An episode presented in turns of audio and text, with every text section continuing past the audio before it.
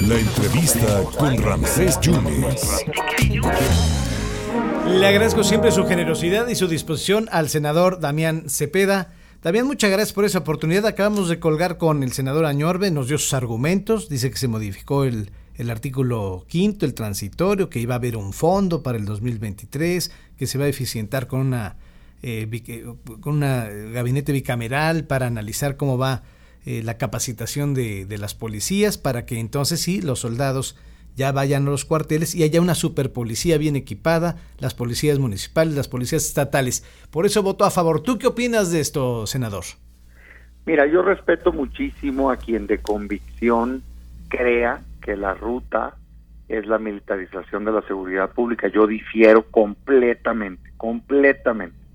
Este, a mí me parece que la militarización de la seguridad pública en este país ha sido un fracaso rotundo, no nada más de este gobierno, sino los últimos 16 años. O sea, es una práctica que empezó, ya se usaba, pero empezó con más fuerza Calderón y fracasó, hay que decirlo así, hombre, no perdemos nada del pasado, hay que tomar lo bueno y corregir lo negativo.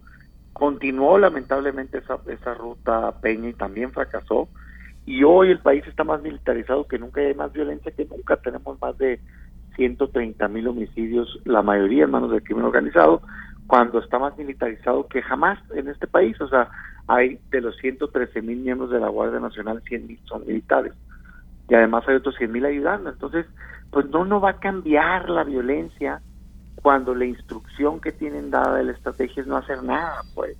O sea, hoy ¿No confías en estos eh, senadores y diputados en esta en ese gabinete bicameral donde estarán analizando cada seis van meses? a andar haciendo, por favor, hombre? A ver, yo te diría lo siguiente. La reforma que hicieron en dos, que hicimos en 2019 ya traía todo lo que traen. Hay una comisión bicameral de seguridad nacional desde hace muchísimo tiempo. Tenemos la facultad para comparecencias de los secretarios desde hace muchísimo tiempo. De hecho, la semana entrante vienen. O sea, si hubiera aprobado o no la reforma, ya iban a venir, porque vienen a comparecer cada X tiempo. Hay facultad siempre para convocarlos. O sea, que no me vengan a decir que eso es algún logro, pues, ¿no? Bueno, don Manuel nos confirmó que, que, les dan ya marco jurídico a las Fuerzas Armadas, senador. las Fuerzas Armadas tienen un marco jurídico vigente. Hoy, sin esa reforma, hasta 2024, expresamente decía que podían ayudar en seguridad pública de manera extraordinaria, subordinada, complementaria, fiscalizada por civiles.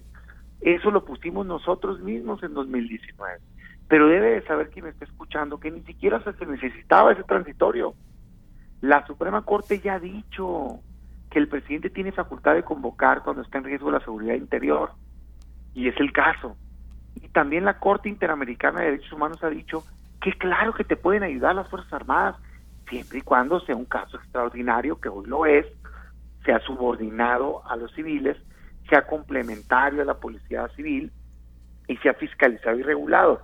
¿Qué pasa? Que eso no es lo que quiere el presidente. Lo que el presidente ha hecho es tirar a la basura la constitución y militarizar completamente el país y le ha entregado la seguridad pública a los militares. Yo no tengo nada contra los militares, estoy agradecido que nos ayuden, pero está probado en el mundo y en México que no funciona.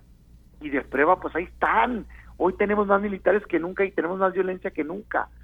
¿Cómo podríamos cambiar las cosas? Que era lo que decíamos nosotros.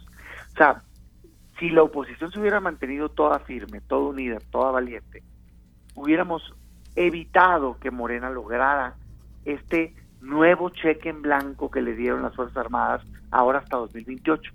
Y era el momento de decir, basta esta estrategia fallida. No, no te voy a dar los votos para que continúes por este camino equivocado, pero sí te voy a dar los votos si cambiamos de estrategia de seguridad.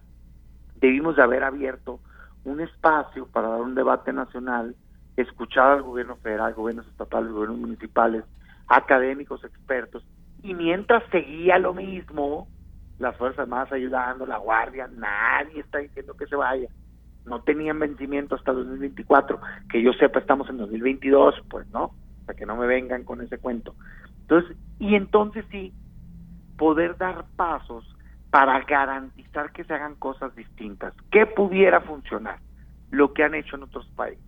particularmente fortalecer un cuerpo nacional civil policiaco que se supone que debió haber sido la Guardia Nacional, que tengan una estrategia para desarticular el crimen organizado, porque ahorita la verdad es que casi casi que los saludan cuando les pasan enseguida, ¿no? Y que particularmente busquen desarticularlos con inteligencia e inteligencia financiera. Eso a nivel nacional. Por eso cuando el presidente dice, es que quieren que se vaya la guardia, no, señor presidente, por mí que haya el doble o el triple de guardia, pero civil, y que hagan su trabajo, porque quien me está escuchando ahorita debe de saber que la Guardia Nacional, esa tan cantada y tan traída y llevada, solo es responsable del 2% de las detenciones de criminales en el país. 2%, así es ridículo como se oye. Y las Fuerzas Armadas de menos que eso. De hecho, la Policía Federal, esa tan señalada, pateada, humillada, discriminada por el presidente López Obrador, tenía solo 30 mil elementos, una cuarta parte de la Guardia Nacional, y tenía más de 20 mil detenciones. Es decir, casi tres veces más que la Guardia Nacional. Es que la verdad es que la Guardia está patrullando nada más, no está haciendo la labor. Entonces necesitamos fortalecerla como un cuerpo policíaco nacional y a nivel local fortalecer policías estatales y municipales para que hagan trabajo de policía de proximidad. Porque cuando tú le preguntas a la gente, ¿cuál es tu primer contacto con la inseguridad? No te contestan cuestiones de crimen organizado, que es lo más grave, pero no es el primer contacto. Te contesta el 64% es que salgo de mi casa y en la colonia están tomando alcohol o drogándose y tengo miedo que me asalten o me asaltan. Es que no hay alumbrado público y rumbo al transporte público me roban. Me roban en el camión, me roban en mi casa, me roban en el carro, violencia intrafamiliar, lesiones, amenazas.